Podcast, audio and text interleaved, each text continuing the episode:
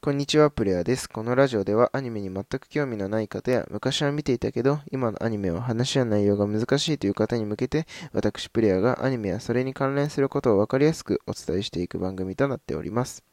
今回はですね、えー、船を編むという作品をご紹介させていただこうと思います。で、今回からですね、まあこう、大人の方も楽しめるようなね、アニメを紹介していこうと思います。もちろんね、今までのアニメが、こう、大人の方にはまらないっていうわけじゃないんですけれど、まあ、こう、よりね、大人の方に、あの、楽しんでもらえるようなアニメもね、ご紹介していければなと思います。はい。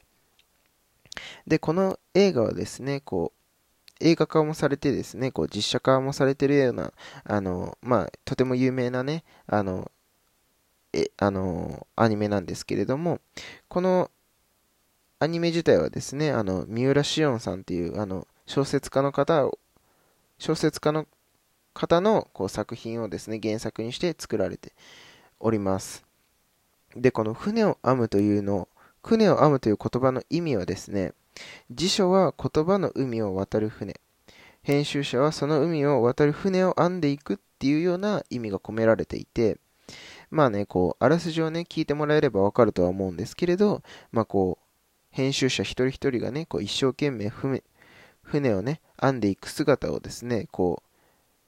う、まあ、鮮明に描いたね、こうすごく、あの、面白いというかですね、まあ、こう人間、ヒューマンドラマがですね、こう、あの、すごい展開されていくので、うん。そこをですね、まあ、こう、アニメでも感じて、まあ、見てほしいかなと思います。はい。それではですね、まあこう簡単になんですけれど、あらすじを紹介していこうと思います。で、出版社、ゲーム書房、書房で、書房ではですね、中、中型国語辞典の大都会の観光計画を進めていました。営業部員の、えー、真面目光也は定年を間近に控えて後継者を探して、違うわ、真面目さんじゃねえわ。えっ、ー、と、荒木さんですね。荒木編集者はですね、えっと、定年を間近に控えて後継者を探しているわけなんですね。うん。そんな中ですね、えー、真面目、三也というですね、えー、人間を荒木さんは見つけまして、社内でね、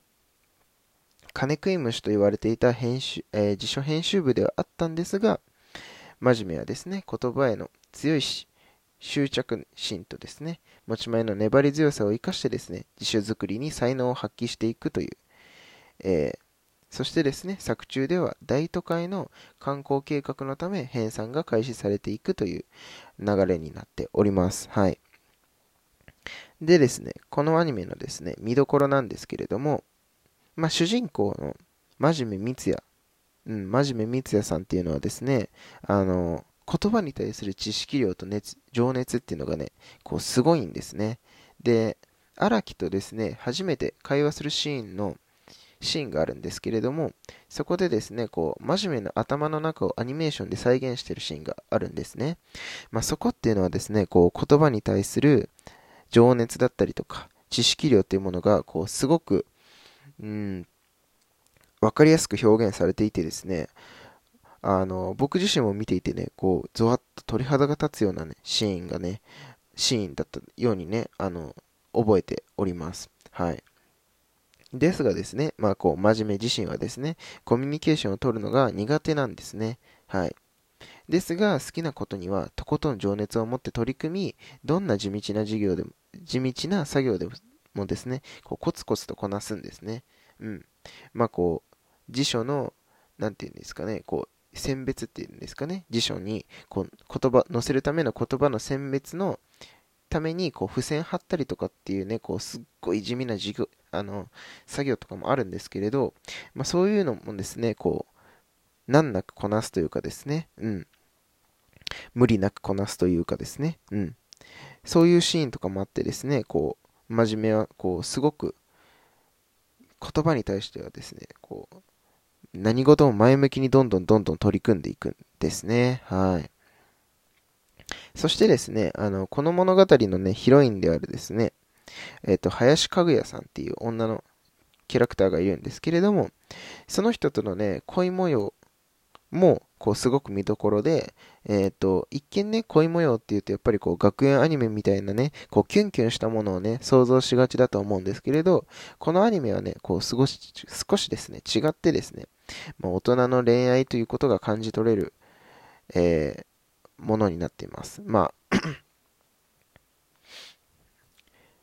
感じ取れるもので、ものだと思いますね。うん。真面目のね、こう、字やね、言葉に対して、こう、かぐやが、うん、まあ、寄り添っていくというかですね、うん。本当にこう、まだまだ二人とも若いのに、本当にこうなんか長年連れ添ったね、夫婦のようなね、こうそんなこうしっとりとした恋愛をね、していくんですね。はい。そして最後にですね、真面目なこと字や、言葉に対しての情熱というのはですね、とても熱いもので、ものがありまして、まあこう弱い自分にですね、もう少し頑張ってみようかなと思わせてくれるキャラクターですし、そしてですね、まあこう作中にね、こうちょっとチャラいキャラのですね、西岡正史とか、西岡正史っていうですね、まあこうキャラクターがいるんですけれど、まあ最初はね、辞書編集部なんか嫌だなっていう風にね、こう、辞書に、仕事に対して全くちゃんと取り組まないんですけれども、まあ、こう、真面目なね、こう、一生懸命な姿を見てですね、こう、周りの人間を変えていくっていう、まあまあね、アニメではちょっとありがちなものなんですけれども、まあその真面目のね、一生懸命やってる姿を見てですね、えー、西岡もですね、あの、すごく辞書に対して真面目に取り組んでいくっていうですね、こう、まあ、真面目自身が何か言ってとかするわけじゃないんですけれど、まあ、行動でですね、こう周りの人間を変えていく、こう真面目の強さみたいなものもですね、この作品から、えー、と見て取れるので、まあ、ぜひですね、あの、一度、アニメね、あんまり好きじゃないよっていう方もですね、まあ、こう、小説とかですね、まあ、映画見る方がね、時間的には早いかもしれないんですけれど、まあ、こう、アニメもね、一度見てもらってですね、あの、真面目のね、あの、言葉に対する熱量みたいなものを感じ取ってもらえればね、嬉しいかなと思います。はい。ということでですね、今回は、えー、船を編むご紹介させていただきました。こんな感じでですね、毎日、えー、まアニメのことを発信しておりますので、フォローだったりコメントしてもらえると嬉しいです。じゃあまた次のラジオでお会いしましょう。